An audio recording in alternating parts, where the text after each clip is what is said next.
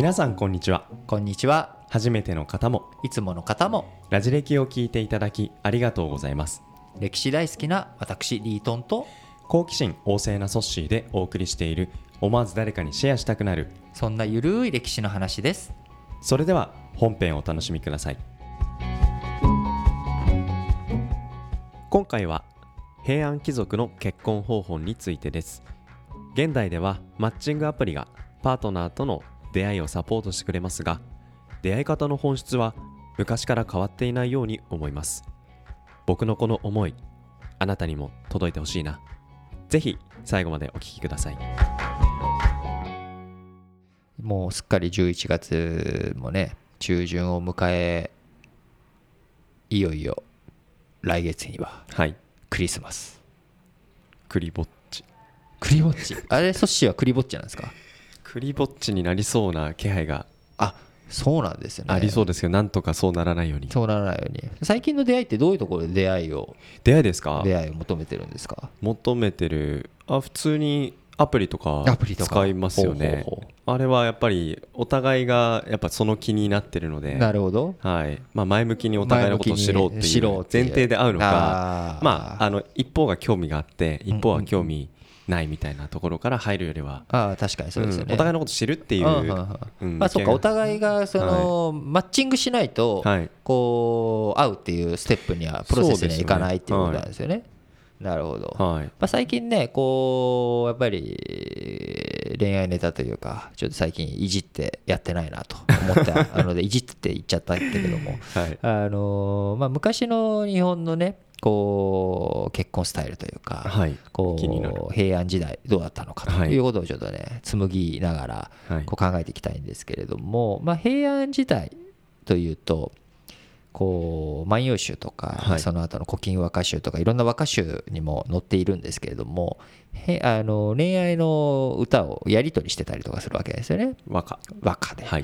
まあ、すなわちまあラブレターの交換みたいなもんですけれども、はいそこにどううまく気の利いたことを言うか、うん。あのねまあ、最近もとあるドラマとかだったりとかでなんとか公文というのが流行ってたりとかしますけれども、まあ、そういうのを LINE で送ったりしてるんですか？いやえっと。今すごくうなずいてましたけど。いやいやあのなんとか公文っていうのをあの見てるだけで何も送ってないです。裏に送ってます。なるほど、まあ、そういうこうスタイルというのは、はい。今何も今の LINE に始まったことではなく昔からそういう交換はしていたわけなんですけれども、うん。平安時代の時には一般的に男性が女性のお家に入る、まあ、あの婿取りはい。妻どい婚妻を問う妻をのところに行くっていうスタイルが普通だったんですね。だからまずはそうどういう人たちその出会いをまあセッティングするのはアプリがなかったわけなので、はい。まあ今でもこう例えばどんなお仕事している人とか、はい。まああのどういう趣味の人とかっていう、うん。まあ、いろんな条件があるじゃないですか、はい。でそういう条件にマッチングする人を、まあ、アプリがつないでくれるわけですけれども昔は、まあ、その条件が家柄だったりとか、まあなんか、まあおしまあ、お仕事何してるかとか、はいまあ、そういったことを見ながら平安貴族たちはじゃあこういう人たちとこの子はいいんじゃないかみたいなことをうん。こうマッチングしていって、はい。で最初いきなり妻のところにまあ行くわけではなく、まあ、行く行ったりとかもするわけですけれども、まあ、そこでお手紙のやり取りをしながら、うん。じゃあ今日ちょっと来てくれませんか？みたいな、はい。であの見過ごしにこうちょっとお話をして、うん。で男性がまあそういう気分になったらもうはい夜も遅いので、はい。まあ、そちらにちょっとお泊まりされてでそれが3日続くとうん。こうい正式な結婚になると。あ3日連続？3日連続なのかな、うん。どうまあなんだろう？あまあ三回通うとって3回通うと。っていうことですね。はい。でその3番続けてやっぱ続けて通うことに意味があるみたいですね。うんなんか3番続けて通うと結婚が成立して。そしてお祝い。うん。でこうなっていったと。平安時代平安貴族というのは、まあ、こう一夫多妻制でもあったのではいこういろんなところにこう旦那のお家に女性が集まってしまうと女性同士がバッティングしちゃうじゃないですか,、そうですよね。そういうのを回避する意味でも、はい。まあ、妻どい婚っていうのはこうスムーズなうん流れだったのかなとうん。思うんですけどだからこそこう藤原氏っていうのは、はい。えー平安貴族で、ね、一番権力を握った藤原氏というのはこう女性奥さん天皇の奥さんを自分の娘うんにしてはい。孫うん。を自分の娘の子供を天皇にしていくっていうことで権力を握ってったわけですけれども、はい。そういう子育てとかお産とかっていう時にはこう実家奥さんの実家がすごくパワーを持ってたわけです。なるほど。だからそういうところの関係性でも平安時代というのはやっぱり女系社会はい。女性のところをどういうふうに組み立てていくのか、うん。お母さんが誰だったのかっていうことで出世も様子が変わってきたりとか、うん。そう藤原道長自身もはい。非常にあ藤原道長っていう人あれですね。あのこの世をば。はい。はい。